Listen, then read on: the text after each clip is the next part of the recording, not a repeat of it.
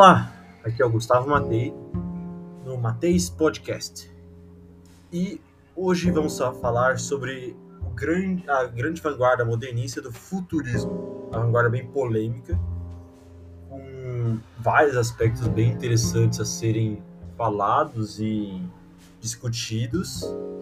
E vamos começar com o Enzo Vinícius falando, dando uma breve introdução sobre o assunto.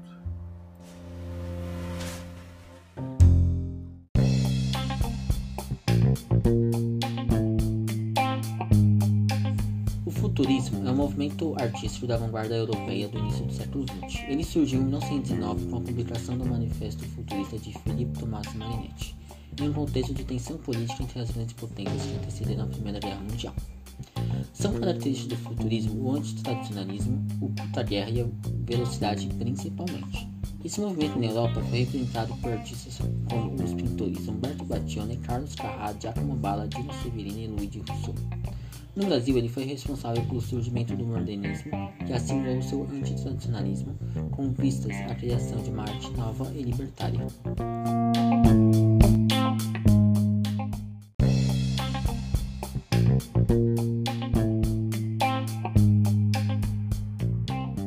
Olá, aqui estou novamente e agora elaborando um pouco o que o Enzo havia falado e falando um pouco sobre o contexto histórico as características do futurismo, vamos começar com o Marinetti que ele havia falado. Esse Marinetti ele tinha, ele cultuava a violência e a guerra, porque tinha um patriotismo muito extremo. E a partir de 1919 foi quando ele, ele se filiou ao Partido Nacional Fascista, que ele passou a usar o movimento como propaganda. Por isso que o movimento futurismo é muito polêmico e às vezes até meio perigoso até. Mas, assim como os outros movimentos, ele surgiu na grande tensão política entre as superpotências mundiais, que foi o que levou à Primeira Guerra Mundial e etc. Então, ele cultuava um grande desenvolvimento tecnológico nas áreas de comunicação e transporte, o que permitiu a diminuição das distâncias e, portanto, favorecer a velocidade das comunicações. Por isso que ele precisava dessas coisas de.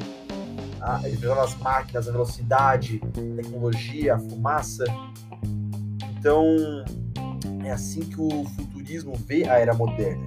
Ele parte de um ponto de vista muito industrial.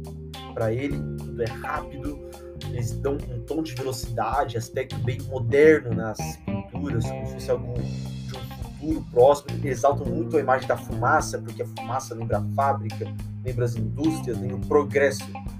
Então ele é muito exaltador sobre a vida atual na Europa. Inclusive ele exalta até mesmo a guerra, porque para ele a guerra ela destrói os, perspectivas anteriores. E o futurismo ele preza por isso.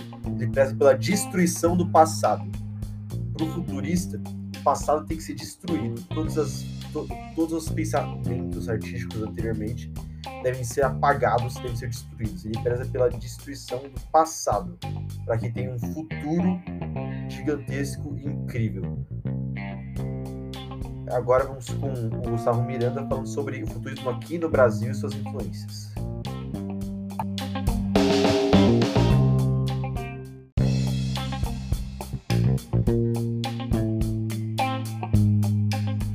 Olá, eu sou Gustavo Miranda e irei falar sobre o futurismo no Brasil. A importância do futurismo para a arte brasileira está na sua perspectiva radical de quebra com a tradição e consequente valorização da liberdade de criação que serviria de base do movimento modernismo brasileiro. Portanto, esse movimento de vanguarda de origem europeia foi a principal influência para a criação do nosso modernismo. No entanto, não houve no Brasil uma estética futurista, isto é, pinturas, esculturas ou textos literários com características definidoras desse movimento. Mário de Andrade foi responsável pela adoção do termo modernismo para definir a nova estética que estava sendo construída no país.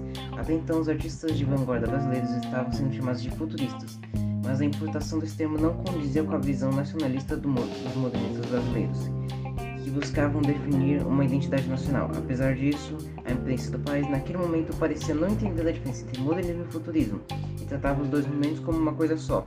Tamanha era a força dessa influência. No entanto, entre os artistas modernistas brasileiros da década de 1920, houve grande preocupação em rejeitar qualquer vínculo direto com a estética futurista, o que muito tem a ver com a postura ideológica de oposição ao fascismo que Marinetti apresentava. Assim, com exceções como Graça Aranha, Ronaldo de, Ronald Carvalho e Manuel Bandeira, que recepcionaram Marinette em sua primeira palestra no Brasil, em 1926, outros modelos preferem manter distanciamento do criador do futurismo.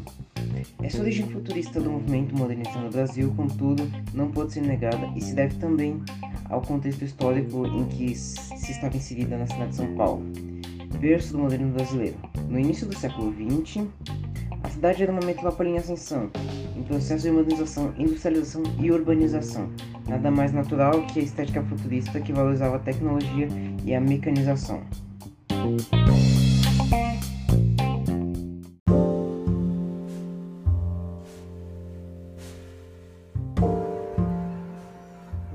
finalizamos por aqui. Muito obrigado pela atenção. Espero que tenham gostado. E bom dia, ou boa tarde, ou boa noite.